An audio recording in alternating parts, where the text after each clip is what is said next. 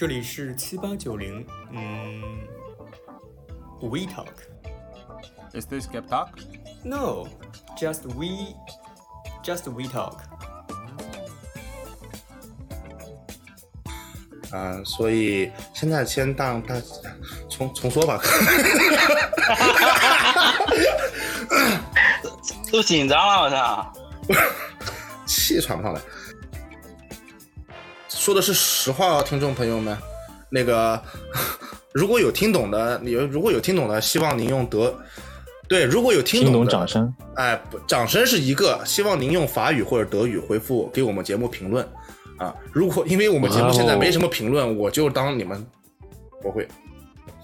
把这段剪掉，把这段剪掉，太太激烈，太激烈。呃，去还去了不少胡同吧，走了好几条胡同，就感受到了北京，可能说可能可以说北京最北京的地方吧。就胡同那特别长，特别特别特别长，就我感觉人生有尽头，胡同可能没有尽头。然后在他说了有三四个、四五个快到了，我才终于看到，就前边更远一点地方好像有个出口，就是 那是另外一条胡同的进口。After 胡同 is before 胡同。对，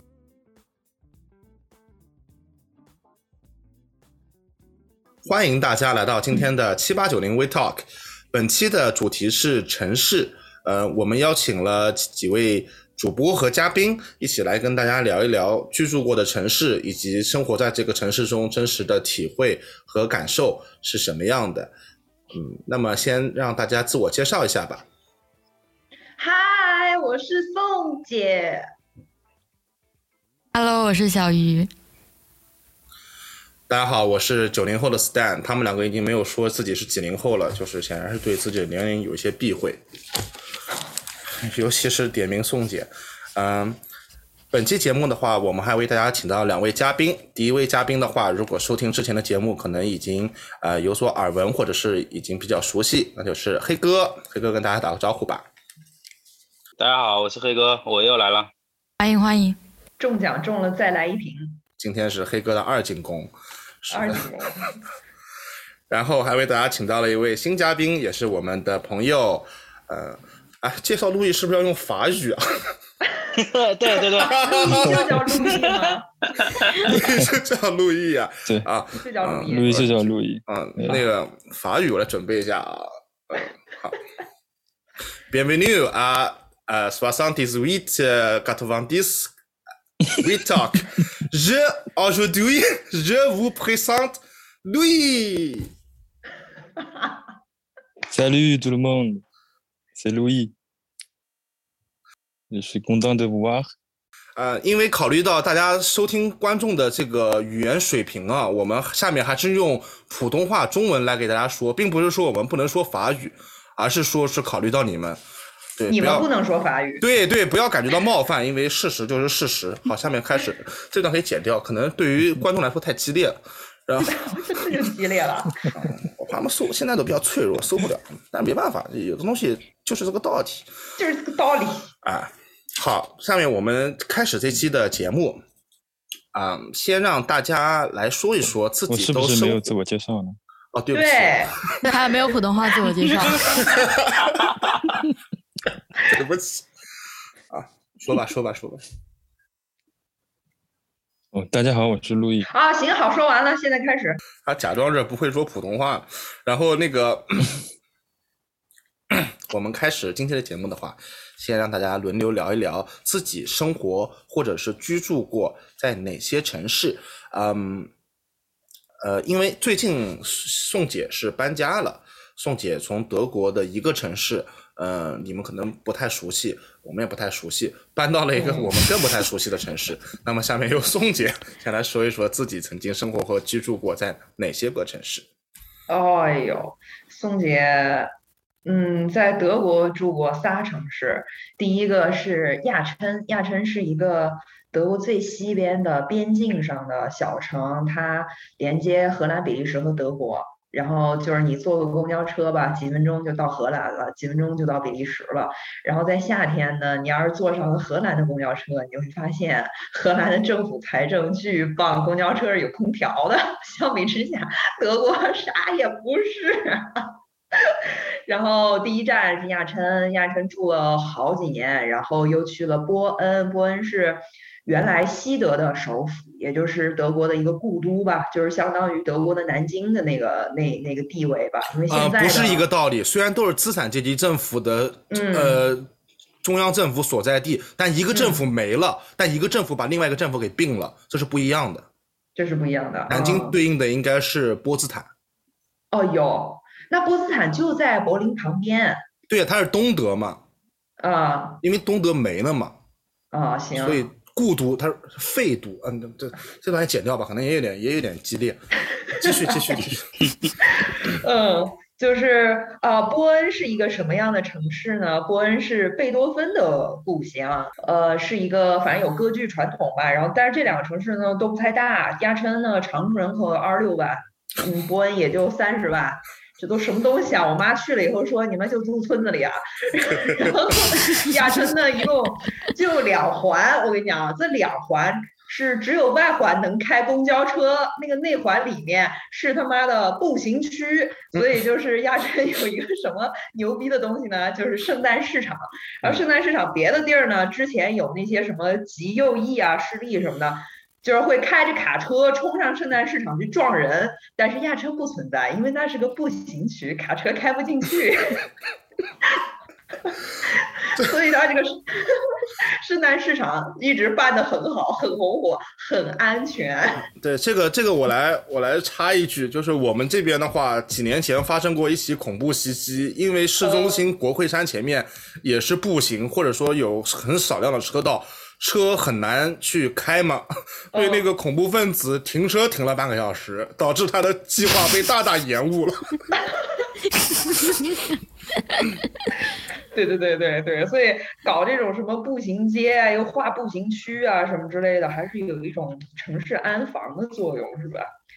然后我今年现在吧，就从这个十一月份，我又告别了这两个美丽的西德城市，来到了一个东德的。我第一次在住在东德，现在我住在这个城市叫阿尔福特，据说是德国的新的硅谷上升中的一个工业城市。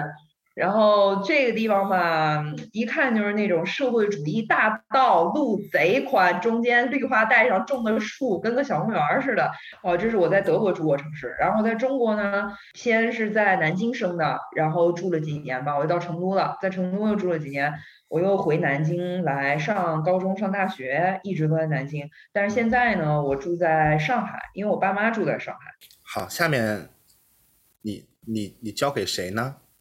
啊，哦，对，那我就想还是问问黑哥吧，因为我感觉黑哥因为工作的原因，就也住过很多个城市。我想，我想听黑哥说说他这么些年的经历。我我上一次那个呃来节目的时候已经介绍过了，我是在武汉出生长大的，所以武汉是我的故乡。然后呢，我因为工作的原因，在上海、北京还有深圳。都生活过这个不同的不不同的这个时间吧，然后我觉得上海是我一个很想在那生活的一个城市，然后北京的话，我的感觉就是是我工作的一个城市，深圳的话呢，我觉得也算是我第二故乡吧，因为它是我离开这个家以后生活最久的一个地方。嗯，然后我的家人在重庆。所以重庆应该也算是我的一个家乡吧，我觉得应该应该是这样。然然后我我需要传吗？还是你来传？你传吧，你记得你传给谁吗？嗯，小鱼我我传我传我传给小鱼。呃，传吧。嗯，对我的话，我是出生在浙江，呃，但是学习和生活基本都是在广东，所以算是半个广东人。而且相对于浙江，我是对广东更加了解，也更加喜欢广东一点吧，就是呃生活习惯和饮食什么的，对认有有有种认同感在，嗯，因为毕竟都是在那长大的。对浙江其实我印象不是很多，我幼儿园都是在广东读的，我就只知道在那我家以前很近有一片海，完事儿呢，在我上一次回去的时候，它已经变成那个什么产业园，在那搞新能源汽车，也要填海造造 填海去弄这个东西。嗯嗯，对家乡的印象其实更多是听我爸妈在讲一些他们小时候的事情嘛，比如说他们会去海边捡贝壳啊什么之类的，对我来说都是很遥远的东西了。我因为打小就在广东读书嘛，在幼儿园的时候就跟其他小朋友一起玩，因为他们都是讲粤语，我就从那个时候就自学学会了粤语。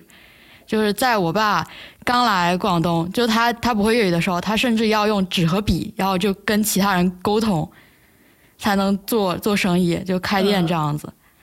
我就我应该是我们家说粤语比较好的一个人吧。后来因为考试的原因，我的户口也是迁到了广东，就基本上算是半个广东人。但是比较奇怪的就是，嗯，我对广东也不能说有非常强的认同感吧，就是始终有一种隔阂感在。就虽然也经常经常吃肠粉，早早餐吃肠粉，然后也很喜欢喝早茶，喜欢广式那种清淡口味，什么烧鹅啊什么之类的。但其实对于这个城市，就我始终感觉我不太能够融融进去。比如说聊天中，可能你的朋友就广东本地人在聊什么什么地方什么词，其实你根本就不了解，就你不是生活在那儿的人，你就不知道那个词。可能你会说粤语，但你不知道那个词是什么意思，是吧？我就上学的时候经常遇到这种问题，后来就经常觉得自己是一个嗯，算是没有根的人吧。因为浙江也严格意义上来说也不算是我的家乡，广东顶多算个第二故乡。就这么个情况。嗯，我说一下吧，我是从小在那个东北吉林吉林省吉林市出生，然后就是生活上学，一直到高中毕业去了北京，在北京上学上了五年，然后又去了法国，在马赛待了七年。从一九年回国之后，就一直定居在杭州了，因为老婆杭州人嘛。所以说，基本上就从北方到南方，国内国外也都算待过比较久的时间，大概就是这样的情况。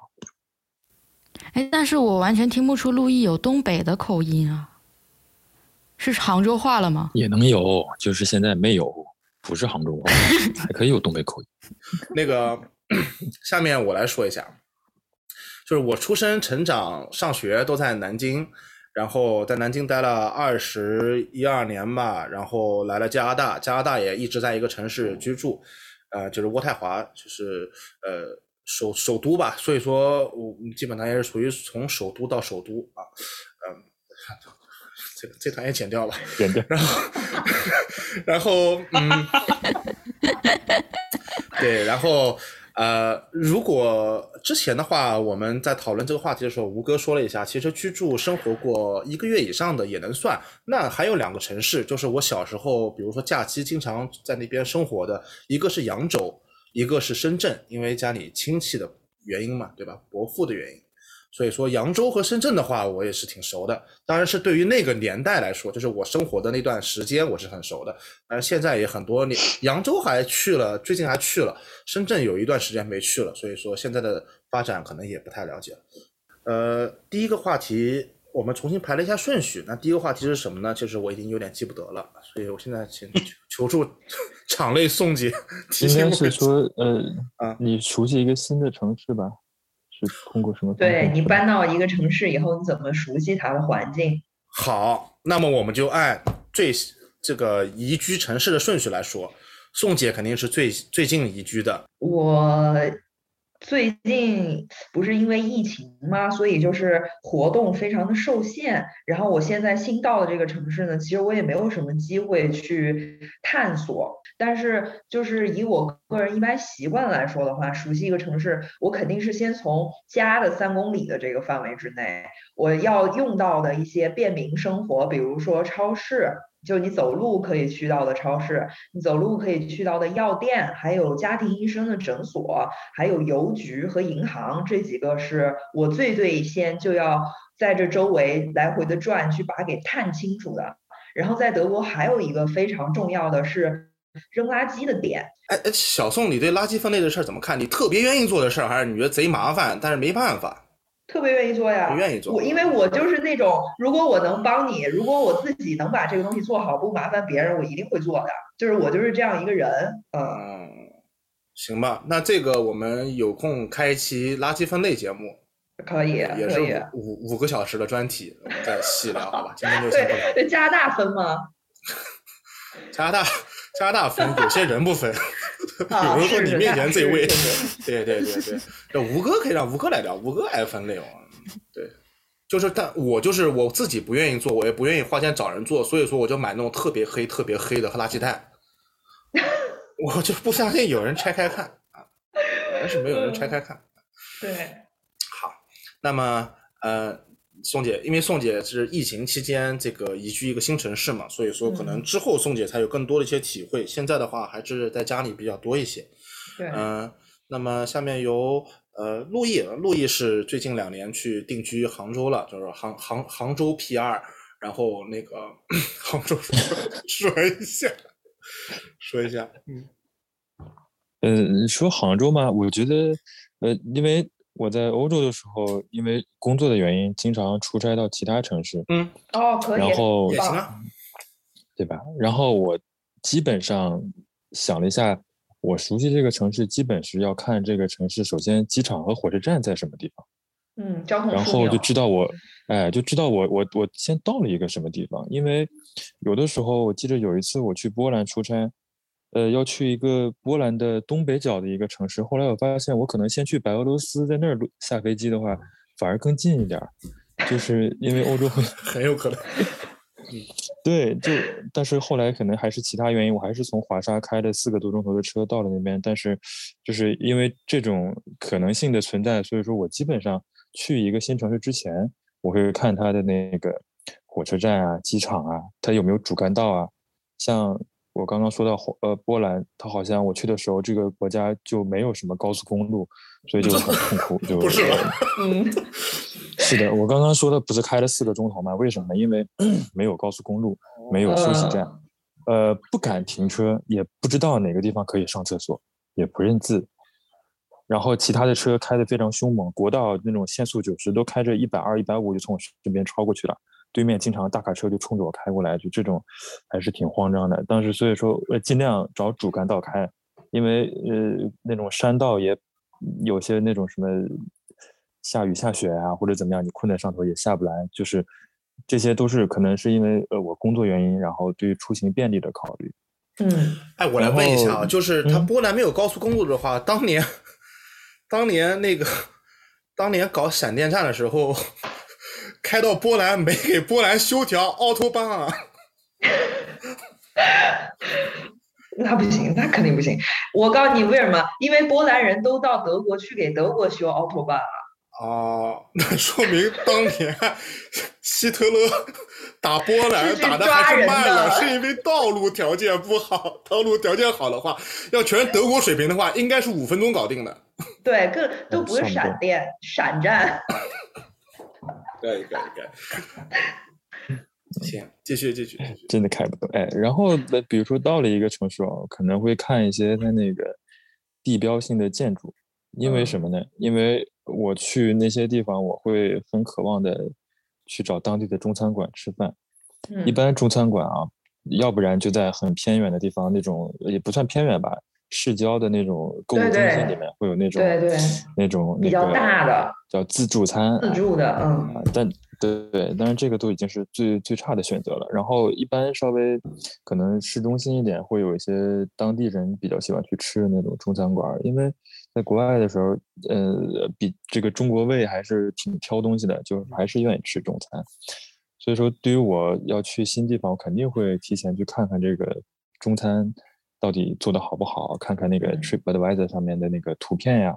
然后昨天还跟朋友讲到，当时看到一个好笑的，当时去罗马，嗯，一个中餐馆下面有那个评论，然后应该是中国人留的。他说他之前去过一次，然后点了那个水煮牛肉。他点完水煮牛肉上了菜，旁边一桌意大利呃老哥过来跟他说这个菜很好吃，但是你要记住啊，呃，这个汤不能喝。因为上次我和三个同事来之后，喝完我们第二天都说不了话，就是在一个一个中餐馆给中国人建议不要喝水煮牛肉的汤。哦啊，然后，嗯，没有，就就类似这种，就是在找中餐馆的过程当中，还是对这个城市就熟悉的更快一点。因为中餐馆的老板如果说碰到中国人，呃，他也会比较亲切，就是他会试探性的跟你说说中文。意大利可能不一定，意大利中国人太多了，他不想再见到你了，他想看一看意大利人。呃，呃，那哎哦，我跟你讲，我在意大利的中餐馆被拒拒也不叫拒载，叫什么拒绝进去吃饭过。啊，还搞这个呢？都不进午门了，还搞这个呢？他就是说我做的菜很难吃，你真的不要来，我受不了。真的有可能，真的有可能。之前之前来过很多游客在这闹，说他做的那个咕老肉就味道不对，说他做的什么什么就味道不对。他说我们就能做到这个程度，我真的不敢再接中国人来这吃饭了。然后我们就我说我说没关系，我说再难吃的中餐我都吃过，我说我不是他来这儿那个挑刺的，我说我在这儿，我说我就想吃点米饭，吃个炒菜，不行。那那等于说这个中国人不骗中国人是有历史严格的，对吧？也不是这两年 的事情。确实确实，对对。但是接下来，他他首先没有骗我，但他接下来说的一个一个话，就是有点那种发现中国还是有地域方面的那个看不起或者怎么样。他说你要想吃，你去隔壁福建佬的饭店去吃，因为他们是个 温州人开的餐馆。就离那儿不远，可能有福建人开的中餐馆。他说：“你不要在我这吃，你去福建佬那里去吃好了。”哦，那那还是等于他认可福建的菜做的比他好吃呀，对吧？他可能认为适合你的口味，对。但他什么人吃呢？就是老外吃，对对对，老外吃啊，是的，是的，老外吃那些什么菠萝鸡、菠萝牛，什么什么。那个什么呃蘑菇炒鸡肉，反正就是蘑菇，就这些乱七八糟这些东西，哎哎，反正就是这种这种东西，然后或者炸一点春卷，炸个鱿鱼圈，炸个什么东西，他们就开心的不得了，都吃嘛。可能不。叫 g e n a t a 可能叫 Renanale，Renanale Tao，呃，意意大利，继续继续。充充分展现语言天赋的一期。马上给你们搞意大利亚的。呃，去之前我会看这个地标，然后交通枢纽。去了之后，基本找找中餐馆，基本对这个城市的了解就差不多了。通过中餐水平，知道这个地方大概当地人的这个对外的外部信息接受的能力，或者是这种就是可能他们喜欢什么样的中餐，我就大概知道这个地方的人走没走出去过他们这个小地方。哦。然后后来回到国内，其实也大概是这么一个方式嘛，会看看。地图，呃，打开那个手机上的地图，看看自己住在哪儿，然后吃西餐，嗯，在国内吃西餐，看看他当地的水平。不是，啊，不是啊，嗯，我是说，在国外的时候看他们吃的中餐馆，就知道这个地方的人的大概，就是对外了解的水平。他如果不就是对应到吃西餐吗？嗯，那倒也是。比如说吃西餐，任总已经在第五层了。嗯，哎，在国内，至少在杭州，我就是我我我我挺喜欢吃披萨，我就想找哪一家披萨店。当我跟他说我想要辣油的时候，他不会给我一个很困惑的眼神。就是辣油，那你可以去肯德基。哎，对吧？就是真的吃吃吃这个披萨，在意大利或者在反正西欧这边吃的时候，都会有那种辣椒油，它是泡的呀，或者怎么样的，反正就都有。对对对，大家都会很正常的要这个东西。那我去这边所谓的很就大众点评排的比较高的正宗的意大利餐，他就很困惑的看着我，他说：“你要什么辣油老干妈吗，还是类似那种老干妈？”哎，然后对啊，就像我之前去那个去上海吃那个什么，就是猫头鹰那个餐厅。嗯，很西化的去，甚至要两个中国人非要用英文给你点菜。我说 OK，我说要凯撒沙拉。最后上来之后，我也没什么胃口。我说有醋吗？他就像看个傻逼一样看着我，就醋。我说对，我说这个沙拉醋。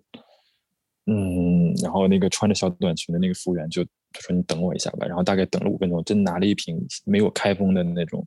镇江香醋，老陈醋哦，老陈醋，老陈醋，我觉得，我觉得是在隔壁七幺幺现买的。嗯，呃，就是就这种，那你说，也是一个熟悉这个当地这个呃城市西餐水平的一个方式，是吧？但是它那个老陈醋可能也有产区认证的，也能是那个山西太原 AOC。那你觉得到底凯凯撒沙拉里，你觉得这个凯撒能受得了这个味道？它原产地啊，那这不是圆了凯撒大帝的梦吗？他也没有征服过山西太原啊。被山西征服了吧？你你想过没有？这个醋倒进去，到底是谁征服谁？是沙拉征服凯那个醋，还是醋征服凯撒？我没吃过。这个你们要你们要读一下这个高卢战记，看看有没有相关的记载。我觉得对吧？我们中国很多东西都是世界闻名的，你们你们要考据一下。行，好的，可以。吃醋这个我是表示怀疑的，当然我也没看，我看了以后再告诉你。好的，下面是呃小鱼吧，小鱼最近到北京生活了，也是这两年的事情，对吧？来说说。对，我最近到了北京生活，然后到了北京之后，第一个去的首先就是附近的那个商圈嘛，就看一下附近有啥好吃的，去看一下。对。对。了解。然后是到了北京之后。对，到北京之后，我才我才人生中第一次吃到了达美乐，是一个连锁的披萨店，但是听说非常非常好。我的再生父母。哦，达美乐是 Domino's 的。Domino's。啊，就是我们家对门。哎，也是你再生父母吧？继续。达美乐，嗯。对，然后就是去，除了去去那个附近的商圈，还会去呃去还去了不少胡同吧，走了好几条胡同。嗯，就感受到了北京，可能说，可能可以说北京最北京的地方吧。是，就胡同那特别长，特别特别特别长，就我感觉人生有尽头，胡同可能没有尽头。我那天走的我快，那天我走的快崩溃了。就是我我一直问跟我一起的朋友，我说。我就是小苏嘛，我说我们还走多久到？他说快到了，快到了。然后又走了很久很久。我说我很累了。我说还有多久到？他说快到了，快到了。然后在他说了有三四个、四五个快到了，我才终于看到，就前边啊更远一点地方好像有个出口，就是 那是另外一条胡同的进口。After 胡同 is before 胡同。反正就来来北京这一段时间之后，感觉跟南方非常非常不一样。首先，这个气候特别冷。北京特别有特色的城市，我觉得确实是跟别的城市就不一样。对对。行，小鱼，小鱼说了一下北京，下面黑哥说说吧。黑哥，嗯，最近重返深圳了，重新杀回了深圳，对这个城市有没有什么新的感受？还是说跟以前也就差不多？还是那批技师，人也没走。对，深圳还是有，还是有一些新的感受吧，毕竟。生活的区域跟以前不一样，以前在这个以前在在这个东边嘛，在在罗湖嘛，现在现在应该是在这个西北方向吧，好像是在在宝安这边，还是感觉到一些不一样的地方吧。然后说到这个什么熟悉城市啊，我我个人的经验，我感觉是跟这个生活方式的改变有关的。比方说，我当年刚去上海的时候，我是坐那个绿皮车去上海。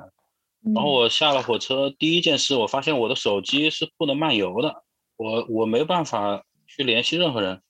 然后我就，呃，二零零八年嘛，对，然后我就去，然后我就去找那个呃公共电话亭，对吧？我说我赶快要打电话呀，这这个我都不知道去哪里，这个挺慌的。然后就找了公共电话亭，我忘了是投币还是插卡，嗯，反正后面也是找人帮忙吧，就打了一个电话，跟跟我的同学取得了联系。就就去找他了，所以那个时候感觉那个时候去去熟悉一个城市，我现在想起来好像就是把东西放放到那个赶快先租房子嘛，租了房子以后就就出来转转呗，用用用脚步丈量一下这个附近的这些生活可能常去的地方，比方说便利店，比方说这个超市，然后然后地铁站，呃对地铁站啊，然后可能接触到的一些地方，看看有多远吧。估估一下，这样这样以后去办事就心里有个数嘛。嗯，大概是这样的。然后后面就去了北京，去了北京，我记得我当时是开车从上海开车去北京的，所以然后一路一路开过去的话，其实在北京，我觉得我先先熟悉的是北京的道路。进进了北京的这个城以后，就是在在里面开车啊，看一下看一下街两边大概的建筑物是什么样子啊啊，然后。果然是跟那个新闻联播里面啊，包括那个小小时候看到的那些一模一样吧。我记得有我到刚到北京第二天吧，应该还没有上班，我开车出去闲逛，我就我就从长安街的这个东边开到西边，当时开到那个天安门的时候，我操，心里很激动，非常激动，就就然后你有没有然后我一看，站起来哎，怎么你有没有站？我没有站起来，我没有站起来，车没有不是敞，天窗，对，因为不是敞，不是敞篷车嘛，也没有也没有天窗，我操，不然我可能真的要站起来，因为那个时候那个地方有岗亭，对吧？在在那个在那个天安门那地方，然后明明有红绿灯，同志们好。有红绿灯，为什么还要站个警察呢？我当时也不是很理解。然后我看到有个警察，我也挺紧张的。我说：“哎，会不会把我拦下来啊？”我挺怕的。然后你看的是交警还是军人？啊？交警，交警，交警，交警，交警。交警的治安岗亭。嗯，对，就不知道为什么吧，就路过那个地方的时候，心里很紧张，我也不知道为为什么。就大概大概 你是。做了什么对国家不能说人设是个没有不法分子，就是那种一到地铁里面抽查身份证，一定会抽查到你。可能是从小啊新闻联播看的，知道吧？就是有一种很崇敬的感觉，心里很激动，是但是又很害怕，感觉感觉这地方很庄严，不属于我这样的人，对吧？觉得自惭形秽，你知道吗？可能有一点这样的感觉，自卑吧。嗯这点说的太好了。对，我就就这样了，这是在北京嘛。然后呢，后面从北京到了这个深圳，然后包括包括现在啊，可能生活方式也变了，现在也不开车了。然后怎么去了熟悉这个地方呢？可能我就打开那个京东到家那个 APP，因为我现在买菜啊，或者买什么生活用品，其实我都是用这个 APP 在买嘛。然后我就去嗯看一下附近有哪些这个超市，然后这些超市它有没有我想要的那些货。平常嗯，常买的一些品牌，对吧？那那些东西大概有没有？然后比比比比比比价格，对吧？然啊，后呢，看看旁边的这便利店，对，看看。旁边便利店卖什么样的香烟，有没有我平常买的那种香烟，嗯然后再嗯去看一下地铁站、什么公交站，对吧？有没有美年达走走过去？可乐雪这碧。个收不收硬币？对，我我走过去测量一下，看看几分钟能走到地铁站。嗯然后我可能会坐地铁从这个我住的地方坐到我要上班的地方，我实测一下大概距离是多少，因为怕上班迟到嘛。大大概大概就这样吧，因为我可能生活比较比较枯燥，两点一两点一线线，嗯，对，没没没有去探索过别的区域。呃，澄清一下，就是京东到家 APP 没有冠名我们节目，就是这不是一个广告啊，听众朋友们。这是预留广告位。哦，广告位招租哦，我懂了，我懂了。对，就是如果有这个，京东的人听到的话，欢迎和我们洽谈。对，如果有这个京东到家 APP 的竞品，觉得你我们引用了这个公司你不太爽的话，你欢迎给我们打钱，我们可以换成你的公司。对 我觉得这是一种预冠名，知道吗？就是说，对，可能现在没有没有什么商业上的合作，但是哪一天京东把京东到家分拆出来上市的时候，咱们把这个节目啊再拿出来说，这这家公司就是我们带货。啊，我跟你说，我跟你说就是这样子，就是就是揩油，你知道吗？就是 ins 上面之前有个网红就是的，他就是他天天比如说背一个 GUCCI 的包，他就来写一大一长串感谢 GUCCI，搞得别人觉得他被 GUCCI 赞助了一样。那其实你想啊，他说的没问题啊，这包的确是 GUCCI 生产的，对吧？嗯，他感谢这个公司生产这个包，其实没有任何问题啊，对吧网？络碰瓷。呃但是他们就觉得哇，他好高级啊，他都已经有 GUCCI 的赞助了，其实根本 GUCCI 都不知道这个人是谁，你知道吗？就我小时候有的书上面不是会有那个书封说谁谁谁推荐嘛，就有的有的是捏造的，然后那个被捏造的人就就觉得很生气嘛，就去理论，嗯然后人家说又不一定是说你就没准跟你同名同姓的呢，这也不行吗？是就这样是特别无赖。是是，就是啊，就那种盗版书，古龙巨著其实是古龙巨写的。对对对，那个这个我跟你说，这个比较好的话，比较简单是什么？就是你推荐的时候，你说中国人名的话，还是有一点点特殊的。比如说你说莫言推荐，对吧？其实叫嗯莫言的人并不那么多，让你随便找一个，你真让你随便找一个，你还有点困难的。嗯，我建议全部写加西亚马尔克斯，因为全南美有加叫加西亚马尔克斯的可能有八千万。我跟你说，对，那就应该是穆罕默德里推荐。哦，那那那太棒了。然后下面就是我来说一说，呃，因为我的话，我上一次移居的话就是来加拿大生活嘛，来渥太华嘛。那渥太华距今的话，我也生活了七年了。我以为七千多年。七年了。如果你你但凡了解点加拿大历史，你都不敢说出七千多年，加拿大连七百年都没有，一百七十年都没有。我了解你是个人，我也不能说几千多年。对啊，就是彭祖也不行啊，对吧？嗯，那个。嗯，七年。然后当时来的时候，因为家里面有亲戚在这儿，有哥哥在这儿，所以说，呃，对这个城市的话就没有什么特别陌生无助的那种感觉吧。因为很多我知道，大家留学生第一次出来的时候啊，这个城市什么也不了解，房子也不好租什么的，就特别那个无助。所以我一来的话，我就直接去我哥家住了，属于从家到家，嗯，点到点，家到家，嗯，又点到家了啊，当然京东到家对吧？到家，嗯，然后那个。呃，之后的话就自己出去找房嘛，就是在那个相当于国内那种五八同城，对吧？京东找房，加拿大五版五八上面对，京东找房上面找一找住房，然后我哥带我去看一看，就随便找了一个房子，离学校交通还是比较方便，就住下了。所以我一般去到一个新城市的话，首先跟大家一样，先摸清楚家旁边有什么东西。第二个的话是把家旁边。的一些社区走一走，因为我觉得还是比较重要的，就是知道你住在什么样的地方，对吧？比如像小路易这种住在犹太区都不知道的人，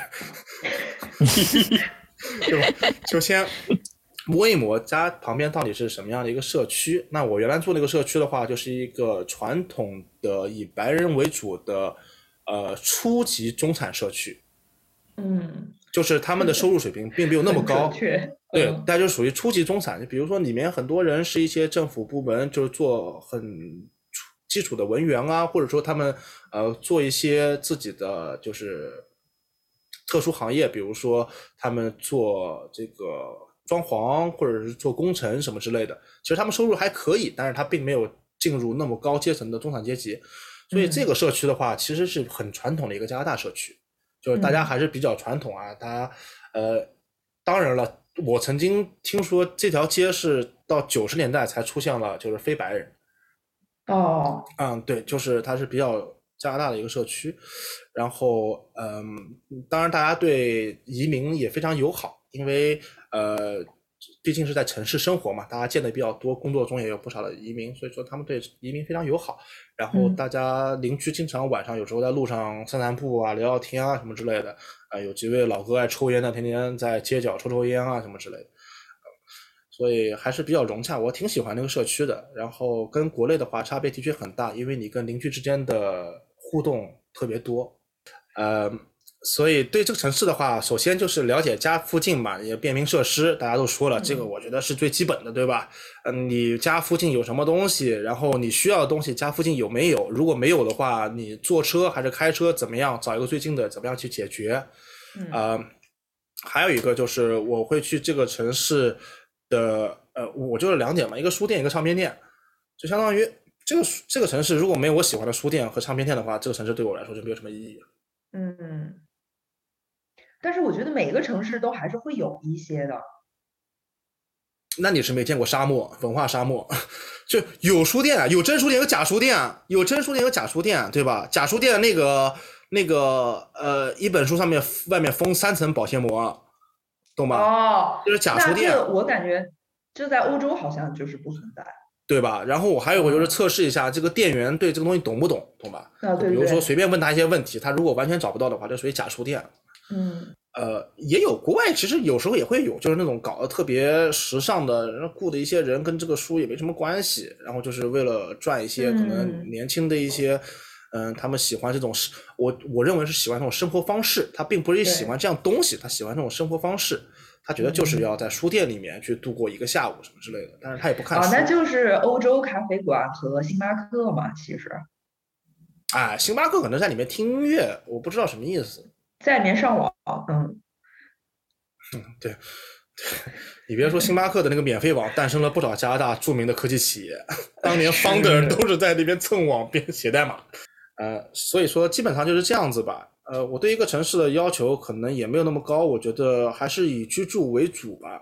城市里面可能有非常呃现代化或者说是非常这个呃豪华、高档或者奢侈的一些场所，我觉得跟我可能也没有什么太大的关系。当然了，也不是说完全不去，但是我觉得这不是必须的。一个城市没有这些没问题。对吧？这就是我一开始刚到亚琛的一个感觉，因为之前我在国内住的都是人口千万级的那种超级大城市，或者像上海这种巨大的大都市，然后一到亚琛，他妈二十六万人，然后就两环，你绕着那个外环唯一能走车的地儿，你。用腿走一圈只要四十分钟就走下来了，就这么小的一个城市，但是你就发现很好啊。就对于我们天秤中选择困难症来说，电影院就一个，高档的购物的商场就一个，就是你没有什么可选择的，你要干嘛你就去那个地方就好了。就是所有你所需要的东西也不过就是这些。嗯，是的，我觉得就是生活需求来说的话，还是要满足为主吧。呃，只要能够满足自己的生活需求的话，你选择太多也并不一定是一件好事吧？我觉得，当然有选择的话，很多时候是好的啦啊，因为有竞争嘛。如果选择比较少的话，你会发现有些时候它都会存在一些垄断的这个，就比如说它只有这一家，你爱买不买。你要是对正好不喜欢这一家的话，你可能真的就没有别的选择了。那你们有没有就是说？对哪个城市印象特别差，然后就导致你觉得你不得不搬离这个城市，或者说你知道这个城市是这样，你就绝对不会选择去那里居住的，比如说天气啊或者什么原因。有有的，就是我在广东待了这么多年，我很早就决定以后再也不要定居在广东，任何城市都这个省里面任何城市都不定居。为什么？首先是它。首先是它那个春天，它会有那个梅雨，很烦。如果如果是住过宿的，一定会知道，就你那个季节，你内内衣裤全部都不干的，衣服湿湿哒哒的，还有霉味儿，就特别难受。你如果家里没有烘干机的话，你很难挨。嗯。然后呢，夏天又热的要死，它还突然间会有暴雨，或者是一天本来可能早早上天气好好的，然后中午突然间下暴雨，然后下完暴雨之后，它天气突然就要好了。就这种瞬息万变，你知道吗？捉摸不透。那小鱼可能说的都是那种天气上不喜欢哪个城市。嗯。然后像我，我我其实那个看到那个 Stan 给的提纲上面的时候，我就想了，呃，我倒不是说不想回到那个东北去生活。嗯。其实每次回去也还挺开心的。然后昨天也那个呃看到就那个刘一手啊，叫刘几手啊，他发了一个东西，他就是说。哎，他他以前叫刘一手，改名了，豆瓣或者是 后来叫叫刘几手啊，同一个人。嗯，他也是吉林的，然后呃，他就说了，就是那种你短暂的回去生活的话，其实那他是吉林哪儿的呢？长春。哦，不是吉林的。对，吉林吉林嘛，相当于吉林吉林相当于也没毛病。对他，吉林其实是中国纽约了，因为纽约纽约嘛。对对对，其实长春是他妈新泽西，其实。哎，对对对对，其 实是。就是 City，OK。对，然后就是呃，东北会有呃，你短暂的回去，比如说过年，或者是回个周末什么，都是很开心。你会发现回到熟悉的地方。嗯，但是时间久的话，你就是像刘一手他说的，就是跟大家的这个语言频道完全不在一个一个波段上，大家聊的东西或者是那种生活方式就完全都变了，因为可能都是十几年不在那个地方生活，甚至二十年。嗯，然后我来到杭州之后，我就发现这个差距体现在这种行政效率和这种行政方法上。嗯，对，因为那个杭州会说，之前有一个口号，可能全全国都喊的蛮响的，叫最多跑一次。嗯，就是我去像刚刚宋姐问说办户口或者怎么样，这个东西真的只需要你跑一次，甚至他会强烈的阻拦你跑第二次，都不想让再见到你了。他就是把 你拽在这儿，把所有的问题都解决完了之后才让你走，然后会明确的跟你说说，哎，你就这一次把所有事情都办好了吧。没有其他的事情了吧？我们都 OK 了吧？哎，你跟他确认好了之后，他才让你走。就是这种，嗯，虽然可能对这个公务员他们这些或者是做这些工作人来说蛮辛苦的，但是你办事情就是一板一眼，每个地方都有很明确的指引。你到政务大厅去做哪些地方，呃，排排队，到到了该办的东西的时候，都很快可以办好。但是这个事情如果放到东北的话，首先你不知道你去哪儿办，去了之后没有很明确的流程，那唯一的解决办法就是找人，嗯，就是东北很明确的人情社会，啊，一定要找人，你不管办什么事情，反正我经历这个找人的事情啊，大家我觉得可能也都在这个所谓的既得利这个这个圈子里的，但是。我最夸张、最离谱的有一次，我回去要剪头发，我爸说他认识谁谁谁，他一定要 推荐一个他认识的谁的朋友的儿子在那儿剪头发，获过奖，开了一个店，说去那儿剪肯定没问题，多少钱都没关系。就是我说，他妈的也太夸张了吧！就是已经深入骨髓的，要办什么事情都要找人，订个饭店找人。去唱个歌，要谁有卡，谁有什么什么认识认识谁谁谁才能去。你不认识的话，你是不敢去的。那所以说，你你对于我一个十几年没在这生活的人来说，如果长时间，呃，没有这种社会联系，嗯，对，就是没有社会联系，我就没办法习惯这种方式了。对。那同样的话，在国外的时候，其实我觉得国外也是要求很明确，虽然说可能大家。办事效率会低一点，但是这个东西也不需要你找人。那我在国外，我谁我也不认识，照样生活了这么多年。就是我觉得可能他们是相对先进，或者是所谓的这种发达一点的地方，就是他所有的行政的条款都很明确，而且会让你呃一二三四五的这种按这种顺序就把它搬下来了，你不需要有额外的外外力。那时间长短是它效率问题，但是这个规定都很明确。那对于我来说，像这种城市，那我就会很放心。我不会觉得我因为不认识谁，或者是我提谁的名字也没有用，那这种地方我可能会住起来会觉得不太放心，而且就是会有焦虑。那觉得我做什么事情我肯定是要有很大的把握的时候我再去弄。那像这种我不认识人，那结束了，那做不到，那我对我在这种城市住着肯定说会会很难过。麒麒麟其实就是户的文化。就是在 Hood 里面也是这样子的，比如说你要去剪个头发，说那就是你找我 homie Antoine 的 nephew，什么 Tyson，Tyson 在那个 barber 里面当学徒，他给你剪的可好了，对，就报人名儿对。当当然我我觉得就是最多跑一次这个口号，其实每个城市都能喊，因为我也经历过一些在行政行政这个效率比较低的城市，他其实最多也就跑一次，因为你跑第一次，他就明确的告你告诉你办不了。下次别来了，不能办，最多只跑一次，也只跑一次。对，你，你，这浙江省现在已经喊出最多跑零次这个口号了，因为很多东西都要在，哎，就是都在那个手机上网上办理，所有东西都在网上填一填，电子签名搞一搞就好了。但是这个其实也对一些人群不太友好，就是这个搞网上，如果这个冲的太急的话，其实又是一种门槛。嗯，对。但是这个东西，那如果如果说把这个呃，对需要跑一次的人的这个行政的叫什么能力的储备给释放出去，大家在网上办了，那那些需要可能跑两次的人呢，是不是就可以跑两次，或者是对吧？就是总体上，我觉得行政效率是在提高的。嗯嗯，对，我就觉得可以嘛，这种网上办理搞的是挺好的，而且很多年轻人的话，觉得这样的确更便利。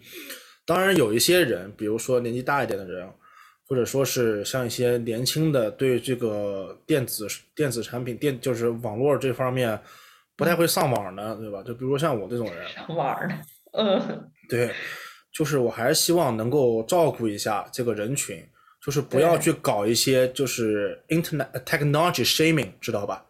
对，这个是很糟糕的一点，所以说呃，就是要提醒有关部门去注意一点。声音也是这样，对，永远得要保留另外一种声音。我觉得是有的呀。嗯，今天我去做核酸。哦，你网上做的核酸是吧？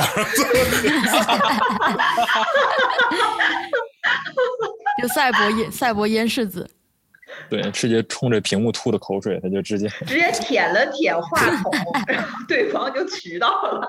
那小鱼说过自己不喜欢哪个城，不喜欢城市哪一点？然后，哎，黑哥说说呢，自己不喜欢城市哪一点？比如说啊，就哪些东西你不喜欢，你就不想在这儿生活了，或者说是，呃，你决定以后在这儿生活也不会太开心，就不想来这个城市工作了，有没有这样的情况？嗯，目前为止还没有。但我我我如果对一个城市不能接受的话，我觉得可能是饮食方面吧。饮食。比方说有一些有一些城市，它可能是这个靠海啊，或者说怎么样，主打这个海鲜什么这种东西的话，这我坚决不吃的东西。如果如果说一个城市大部分的东西都是这样的一些食物，那我可能在这种城市没没办法生活，可能就根本根本根本就不考虑了。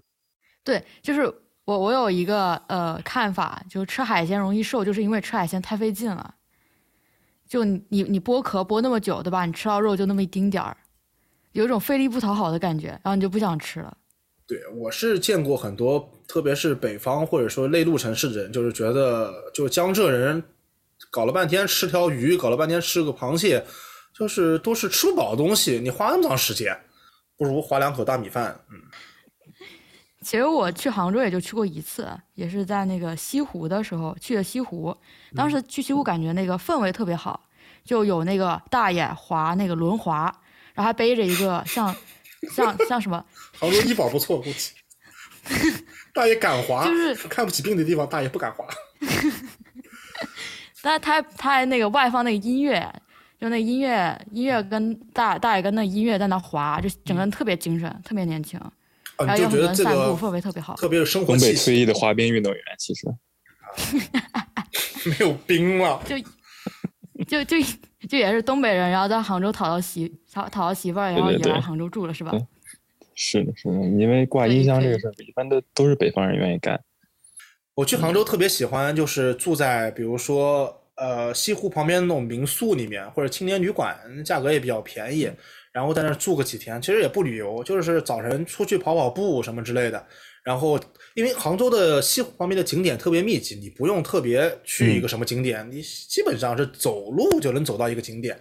然后呢，我也不买票，嗯，因为我这个人是出了名的抠门儿，我是不可能让他们赚我钱的，嗯，我就在外面看看，嗯。嗯，我觉得杭州的景点也不需要买票，很多就随处都是景点，嗯，说这个看景点儿不买票，我有次就是在西安嘛，然后那时候正好是赶上那个呃春春节档期，就是元宵节什么不都有灯会嘛。然后我妈小时候是在自贡长大的，就是自贡的这个灯恐龙灯会是全国驰名的。自贡然后他们就嗯，对他们就把这个灯会给搞到了一个全国巡展，现在是是就是是，对，所以这个呃，西安也有自贡的恐龙灯会。完，它这个特别牛逼的是，它那个灯是在城墙上面的，嗯，就是它不是在一个围起来的公嗯园里面。所以我看过的，嗯其实那个对那个城墙就是高出来的，你从这个你只要在那个区域内，你在走在街上，站在楼上，在任何的地方角度，你直接一眼就能看到那个灯，就是它这灯是整个装点城市的。这就是属于那种不用不用花钱，然后你可以看的城市景观。我觉得这个路子太棒了。我来我来问你们个 OG 的，就是这种某一个城市特别的这种呃呃展览形式，或者说是呃文艺形呃不不能说是文艺形式，艺术形式吧，进行全国巡演的，在中国改革开放以后第一个是什么？案例？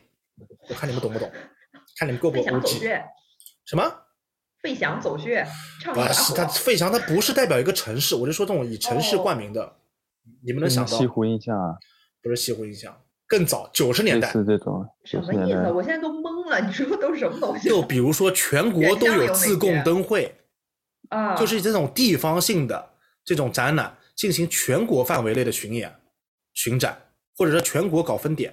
台湾台湾台湾夜市小吃，江南皮革城，江南皮革哪有江南？台湾夜市小吃，哎，台这个还算了，这还算了，就是某一种地方小吃的台湾夜市可能还真算，对，但是这个不够早。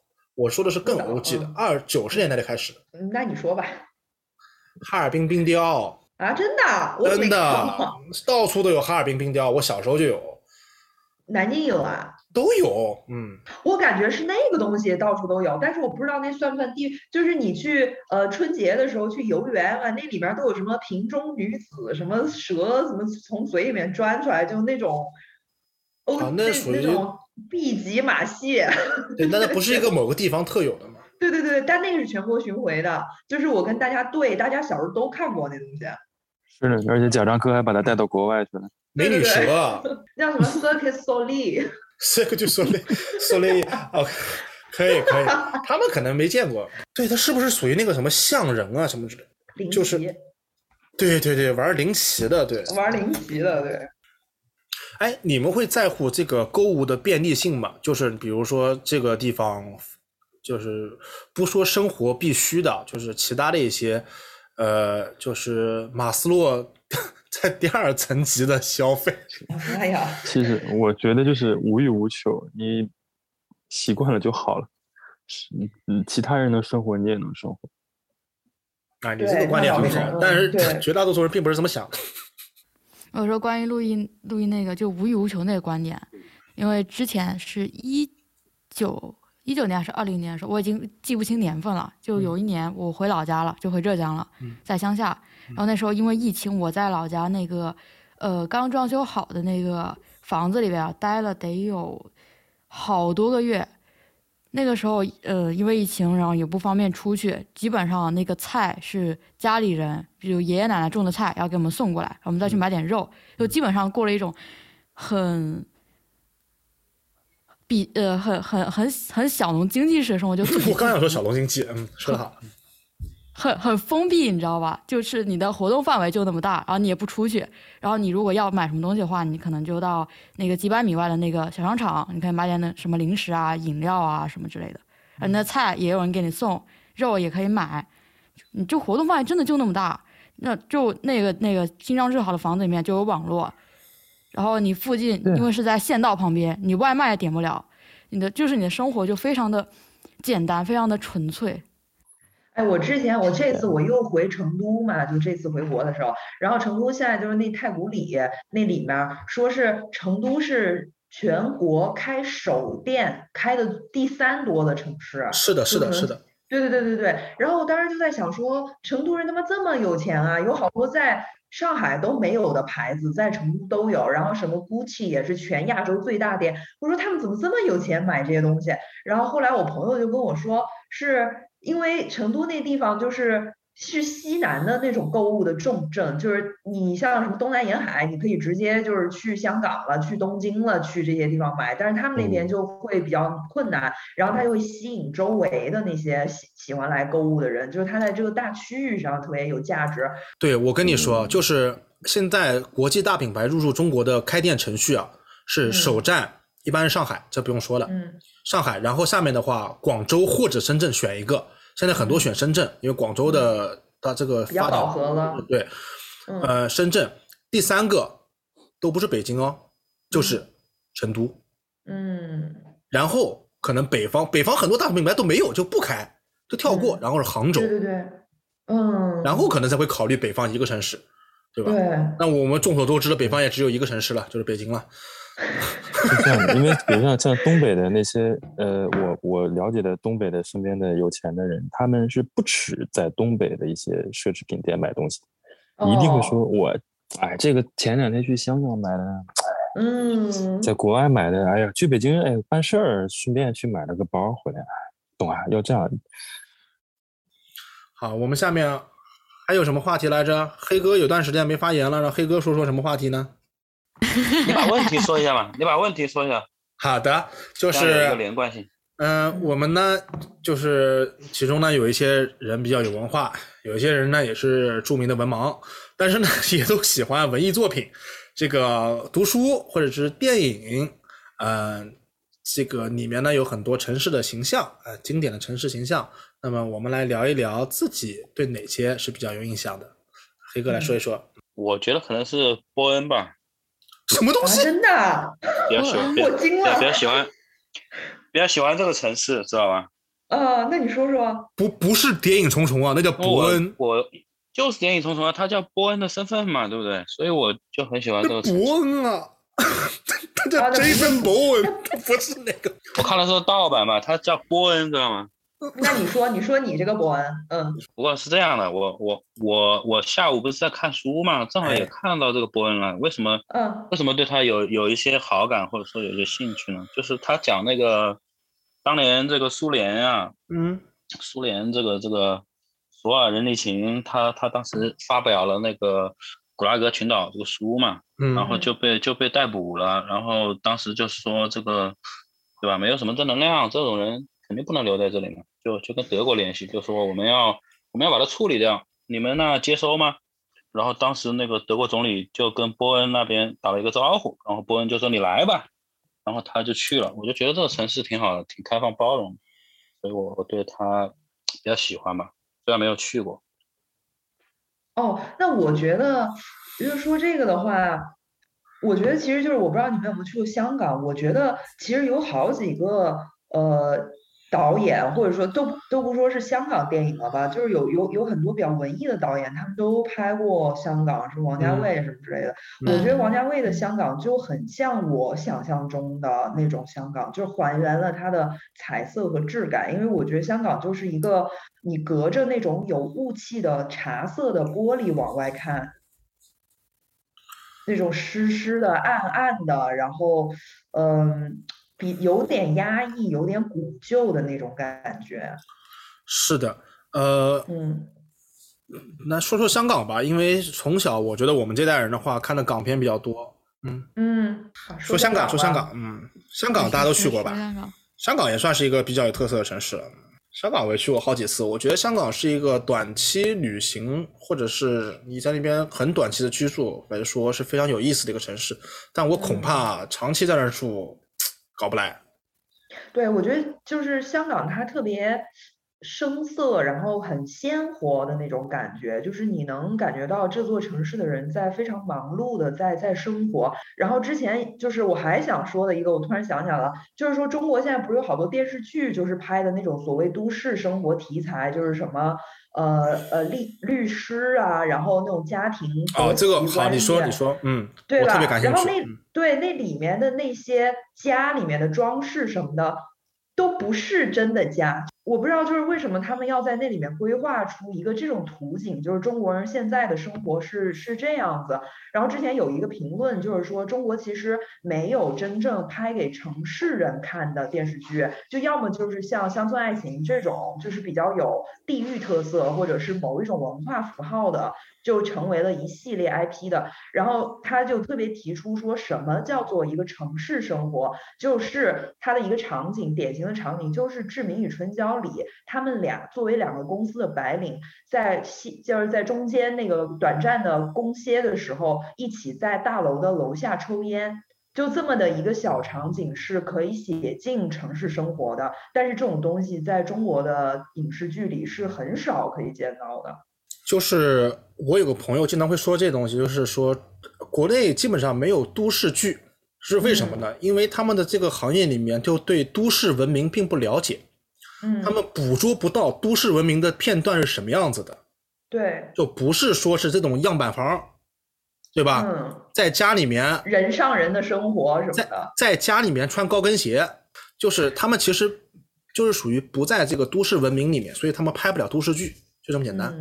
他并不知道都市生活意味着什么，就我觉得你你要是想演这种特别高大的东西的话，比如说要拍那种《小时代》或者什么这种对吧？就是这种特别虚幻的东西的话，我有个建议啊，不是说不能拍，绝对不是说不好，可以拍，有人看，有人需要看，这种文艺作品是需要存在的。我建议你们，建议你们就是创造一些这个呃不存在的职业。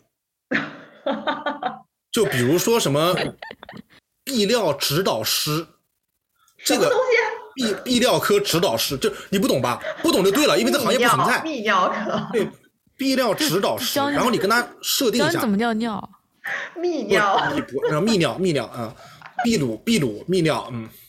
泌尿指导师，就你直接给观众植入，泌尿指导师是一个职业，你们不懂是吧？因为你们生活中也碰不到这种职业，这种职业起薪人民币九十万一个月，九十万起薪。对，就是就搞这种职业这种东西的话，我觉得对观众来说不冒犯，大家也不会因为这个心情不好或者心理不平衡，因为你不仅不认识任何一个泌尿指导师，并且你的脑中都想象不出来你怎么样上大学，怎么样读什么专业，能够以后成为一名泌尿指导师。你不知道，所以说你就觉得心情特别爽啊！他们就是人上人，对吧？他们一个月九十万，我完全相信。嗯，久病成医，久病成医，你又不知道。哦，久病成医，那你甚至还带着一点对他的同情。我操，高了，这这这这好文艺作品了，已经是。对对对对对，我就建议这样子搞可能会比较好啊。我我是觉得这种这种是可以拍的，对，可以拍的。嗯，对对啊，我觉得这个道理。是的。所以说，我们谈回城市的文艺作品啊，还是要去能够能够本真的还原这个城市的。现在有很多国内也有很多以大城市，比如说大上海或者北京，或者说是这个呃广州好像没有，我想不到啊，可能深圳可能也有吧。嗯，就是大家觉得这种文艺作品塑造是这个城市吗？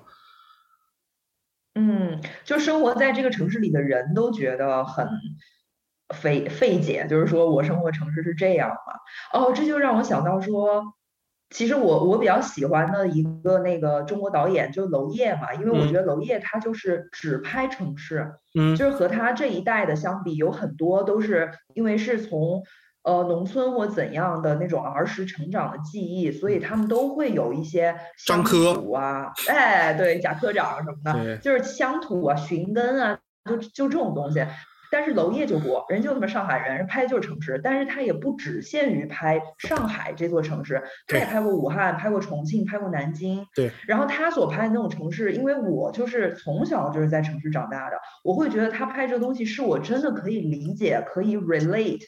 Personally，而且他拍的是我生活过、我经历过，但我却没有真正仔细去审视的一种生活。就是通过他的镜头，我会看到更多这个城市里我没有看到过的东西，他会反向来补充我的生活体验。对，我觉得他娄烨算是一个非常了解城市文明的、都市文明的一个一个导演，就他能够捕捉到就是都市的一些瞬间和片段，这些瞬间和片段。并不是说是高楼大厦，或者说多么奢侈的生活，而是一些在都市中才会产生的情愫，或者在都市中才会产生的一些画面。嗯，它在任何其他的地方，而并不是因为这个地方的，比如说实体的东西，啊，比如说这个这个豪华的别墅不会出现在乡镇。它并不是因为说是乡镇建不了别墅，我可以这么说，同样的豪华别墅在乡镇是可以建的，对，但是里面发生的故事，有的乡镇就有，对，没错。但是为什么你刚才说的很好的一个片段，志明和春娇在背巷里面抽烟，这个在乡镇里面不会发生，因为这是完全属于都市文明的一个瞬间，嗯，只有在那种样的大都市里面，对吧，才会有这么一个片段，这在其他的城市里面都不会发生，嗯。对吧？就比如说你在这个楼下抽烟的时候，有一排人跟你要烟，这就巴黎，只有在巴黎才会出现，最后把你一盒烟都要光了，对吧？呃，都是巴黎，是要烟或者要五十欧分五毛钱，对对对对对对，因为有些地方的有些地方的烟是一根卖散烟，五毛钱一根，对对对。我在蒙特利尔遇过比较离谱的是，他跟了我一路，他一共忘了要我问我要了五十样东西，他非得从我身上要走一样东西。那，你有烟吗？我说没烟。你有一块钱吗？没有一块钱。你你能给我买杯咖啡吗？不能。那你给我买个披萨吧？不能。就问我要了一路，最后跟我说 你有打火机吧？我说我跟你说的第一句话是我没烟，我哪里来打火机？嗯。我说好吧，祝你有一个愉快的夜晚，拜拜。他 跟了我整整一路，他英语不是很好，他估计他把他会的英语的单词都全都说了，他发现从我身上确实要不了东西，走了。嗯，对啊，你这种国际形象不就把中国国际形象搞毁了吗？对呀，最后人家问你，你有良心吗？不是有良心吗？我这个不是保护中国同胞吗？我先给他们塑造成一种中国人穷的叮当响的形象，以后就不问中国人要东西了。还有什么？大家其他说说。小鱼说说呢？小鱼挺爱看电影的。小鱼有没有什么特别印象深刻的？我的话可能就是东北，就看刁亦男拍的那个东北。哪个？对，《白日焰火》那个。啊，《白日焰火》。嗯。对他，他他拍的东北呢，是有一点儿，就是我印象中就东北会有的样子，但同时他有很强他个人的色彩在里边儿。嗯。就东北在他的他的作品里面就有点冷，有点。魔幻有点诡异，东北不是一般冷，我跟你说，这个不是有点。他说色调冷，色调对对，我说那个冷是那个氛围有点，就是让人有点毛骨悚然的那种。嗯，就他拍的蛮有意思的，我觉得。呃，东北我本身也很喜欢嘛。就是满足了这种没在东北生活过人的对东北的对东北的一种浪漫想象，我觉得哎其实挺浪漫的，他的东北，嗯。是的呀，所以说大家会觉得嗯蛮好看的。你真拍的那种真的真很真实的，那又没意思了，大家可能不喜欢看。沈沈阳劳动公园，什么钢的琴哦之类的那种，钢的琴啊像钢的钢的琴，还有那个那个 Hello 树先生，北方一片苍茫。哎哎哎，我来问一下东北人啊，我来问一下东北人，你觉得哪部作品是跟你的生活过的东北比较像的？哎，对，没错，对，呃乡村爱情，乡村爱情哈，嗯，马大帅像吧乡村爱？情故事，马大帅绝对像马大帅，我觉得没那么，因为马大帅还是挺戏剧化的。啊！对对对，他是喜剧嘛，他有夸张的。对剧对对，乡村爱情真的是这种家长里短这种事情真的，我对对小时候真的就这种是一呃结束不了的故事，就是因为马上要办好的时候，就会有那种又褶闲言子了碎语，然后哎又折了，哎对，就类似这种事情，就 跟你的生活就很像很像，嗯，我看的津津乐道。嗯，是是是，就是这样的。就我觉得我们在聊城市的时候，实际上我们在聊的是一种想象，就是我嗯们自己加上身边身边的事情、身边的人一起、嗯一起附加在上面的凝聚成的一个想象的东西。我们是在聊这个，我们可能并不是在聊真正的城市。城市它其实有很多面的，嗯，而且因为一些现实的原因，就你可能觉得你生活是在一个乡镇的类似乡镇的地方，但它的行政区划它就是一个城市。嗯，城市这在现在范围很广很广，对行政区划上的城市和我生活实际中的实际感受上是有差距对对对对，是有差距的，没错。而且这个差距在短时间内你你很难去弥补它。而其实这是有，这是更你从更大的那个规划上来讲，其实这是更大的一个那个，就是像那个我我之前回国，我就是惊惊讶的发现说，杭州是个一线城市，然后这个杭州作为一个一线城市呢，它必须得要满足一些硬性的条件，就是说它的整个区划的面积要达到多少啊什么的。然后它为了达到这么大的行政区划，所以它就把周边的很多一些原来是县的都提升成是这个区了，就吞就是撤区设撤撤县设区，然后又把它划到了杭州这个整整个的里面。然后这些地方的人其实他们的实际生活，你说有多大的改变吗？但是它就是现在是是杭州市区了。这样吧，最后结尾的时候，大家一人说一个觉得自己觉得最城市的场景。最城市的场景啊城市，哦，我觉得就是我已经想好了，我说吧，我觉得就是帮邻居代收快递。为什么是 你帮家没有蜂邻居？巢啊？对我们家没有，哦，我操，那又不行了，因为中国有蜂巢。你还说你去你去那个拿一个那个推个小车去菜鸟驿站去拿快递，然后拿巨多快递拿回家，直接推回家，非常诚实。要不就什么订外卖之类的，就就就这种，就是你花钱，你可以花钱去买一个本来应该你自己干的事儿，但是你是为了节约你的时间，我觉得是坐地铁吧。坐地铁，嗯，坐地铁。因为这种嗯交通工具只有在城市，并且在大城市才会有，其他地方都不会出现这种场景。对，我我九五年第一次去北京，他妈坐一号线，那个地铁上是电风扇在上面吹，啊是啊，以前是这样子的。摇头的电风扇，嗯，我二零零七年去北京的时候，还是电风扇在上面还是电风扇啊？电电电风扇服役多少年？哎，电风扇交没交这个社保啊？他交的应该不少钱了吧？小鱼呢？星巴克里面有很多有很多人拿笔记本电脑在那办公吧，嗯，我觉得这就嗯相当相当诚实。咖啡店对，陆毅呢？一般咖啡店不行，得星巴克。星巴克，星巴克，行行行，就是主打网络连接的咖啡店。主要搞的是一个电信电信业，他们主要是就是它卖的是 场所，只是你你在使用它的场所，然后就像就像那个火车的餐车一样，就像你上次说的，哎，你说的很好，就是城市里面你会发现很多场所是给一些人做一些事情，但这些事情明明在其他地方是可以在自己家完成的，没错没错，他非得出去干这些事情。对，就像中国有好多那小孩儿的那种游乐的地儿，那玩沙一个小时要多少钱？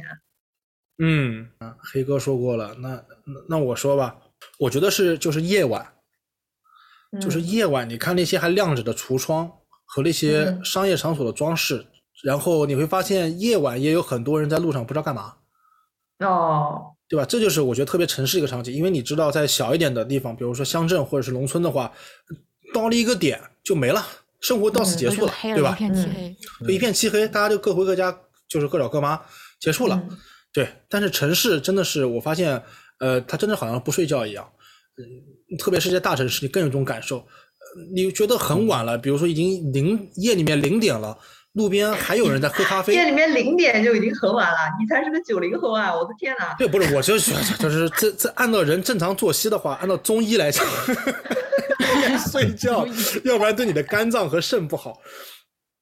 对，你会发现还有人在喝咖啡，在聊天。零点是很晚了，很晚了，对。所以说就会觉得，但是在巴塞罗那就不存在。我在巴塞罗那吃饭，他说最早的一张桌子十一点。嗯，你说这个我就想起来了，那对我来说，那城市就是堵车呀。嗯哦，嗯，每天截截个图，县城也堵。县城也是城市呀，对对，县城也是 吧？也是城市，嗯，对吧？截呃坐堵在高架上，截一个导航的屏幕截屏，告诉家里人，你看我还有这么长时间才能到家。嗯，就是拉拉蓝的第一幕。嗯，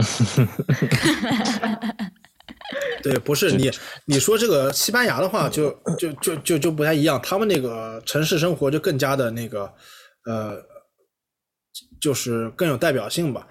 嗯，就比如说从小孩子开始，就是他们上学经常上到一半就去博物馆里面待一天什么之类的，老师给他们讲解讲解什么之类的，我觉得这个特别城市化生活。对吧？因为在其他地方你也没有这种设施，对那其实这种设施对于孩子们来说也不花钱。城市的文化设施。今天到这里吧，今天特别的开心啊，请到了两位特邀嘉宾。嗯，大家如果喜欢的话，可以在留言区呃要求两位返场；如果不喜欢的话，也可以让两位滚。就是我们这边是没有任何问题的，其实请不请都无所谓的。Start spreading the news. I'm leaving today. 好，以上就是本期节目的全部内容。我是小宋。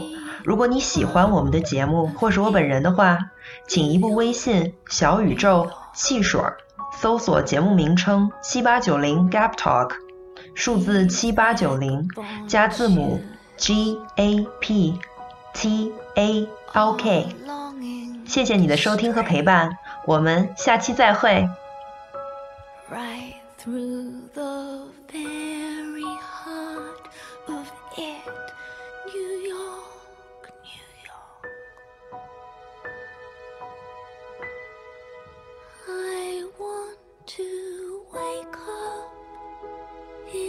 city that doesn't sleep